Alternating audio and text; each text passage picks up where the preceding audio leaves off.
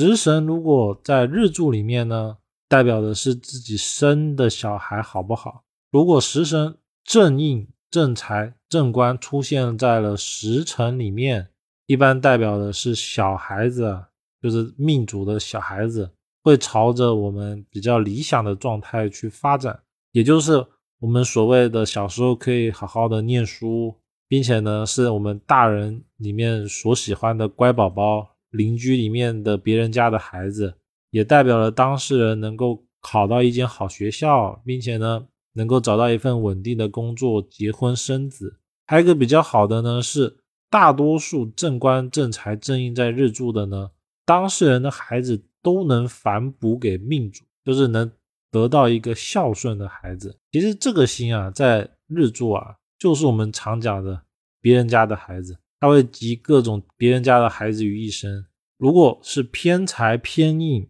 跑到了日柱呢，往往代表了小孩子会有特殊的技能，而且这种技能呢，往往跟读书是没有关系的，也代表了小孩子在小时候就会开始想着赚钱。比如说到了高中或大学之后，就会开始想兼职工作，或者是做一些能够赚取小钱的事情。而偏财偏印呢，就注定了当事人不太喜欢学习学校相关的事，大家不爱念那些正统书。但是呢，千万不要觉得当事人就是比较不聪明，不是的，只是说当事人会把这种心态用在别的地方，比如说游戏啊、艺术、体育等等。这种命局呢，其实往往他在一些小众的行业里面都会有很不错的表现。只要他本身偏财偏印是比较旺的，都是比较好的。比如说，我看过比较多的，像做直播带货的，他可能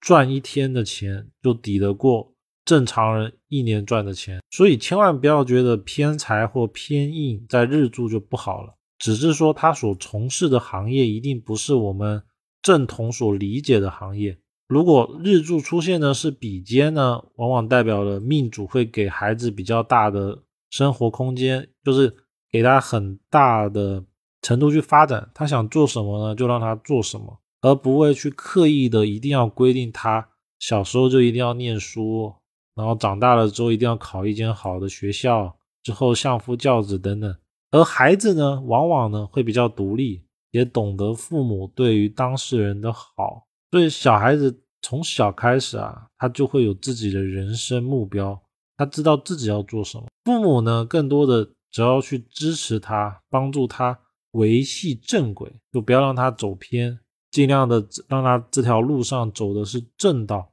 如此即可。当事人一定长大了以后，会对他自己的目标一定会有不错的建树。往往呢，就是在命主孩子的八字哦，整个起运的时候，会有特别大的突破。然后当然。比肩在日柱的人呢，其实小孩子的自我意识是比较强的，所以他想要管，其实也是管不太动的。再来，如果是食神落入到了日柱，他会想方设法的对小孩好，而这种好呢，是父母觉得小孩子需要什么，他就会尽量的去满足他。所以食神如果在日柱的，很容易在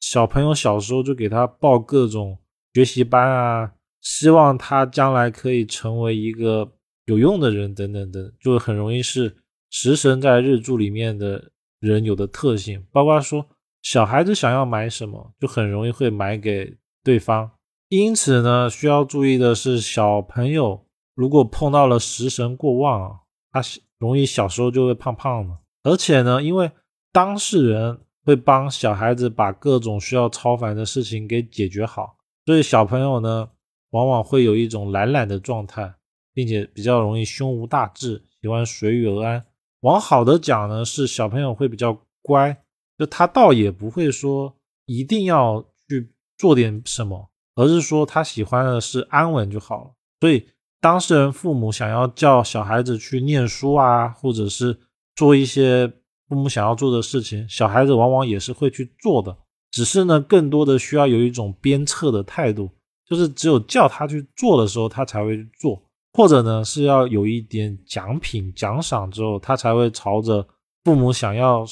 的目标所前进。也就是说，食神在日柱的人呢，其实是需要给他鞭策的，要给这个食神在日柱的孩子鞭策，制定目标，并且呢还要在旁边每天早上叫他起床，起床完了之后呢还要规定他每天几点到几点看书，几点之后才能玩自己的东西等等，这就是食神在日柱里面特别容易出现的特性。劫财官伤官七煞如果在日柱的呢，小孩子会比较少。而且小孩子的叛逆期会来的比较早，并且呢，小孩子对大人顶嘴的情况会很明显，特别的多。相比于食神啊，食神基本上父母怎么样骂小孩或者是管小孩，小孩都是会去做的，有一种逆来顺受的感觉。而劫财伤官七煞呢，则是对着干，就是小孩子他不想什么，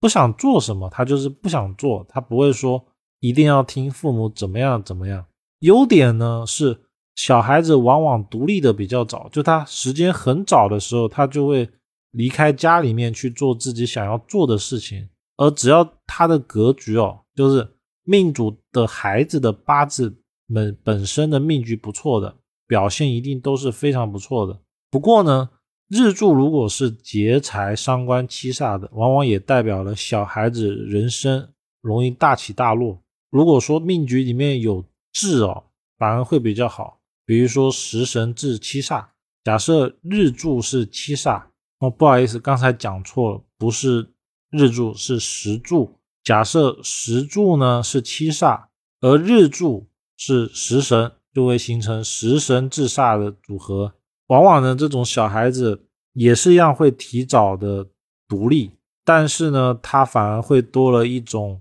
体贴就是他不会再去叛逆或者是忤逆父母，而是会尽量的去完成父母所想要完成的点，比如说一定要考一个好学校啊，或者是事业达到某一个高度等等，会尽量的去满足，并且呢，当事人也会比较有动力去做这么一件事。当然，这些都是建立在冲克或者是空亡没有落入石柱的前提。如果石柱，碰到了冲克或空亡，反而会好的转坏，或者是变成没有。